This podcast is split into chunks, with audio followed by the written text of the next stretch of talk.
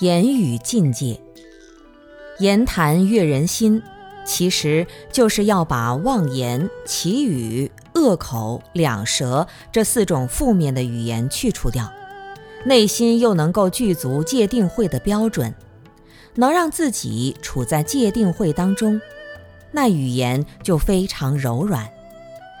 大家一起禅修打坐的时候，心就像虚空一样。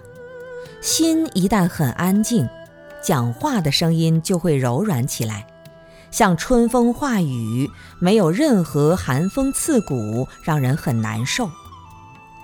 讲话也是一门艺术，同样的话，如果你讲话的态度不好或者不合时宜，明明道理很好，但别人就不喜欢听。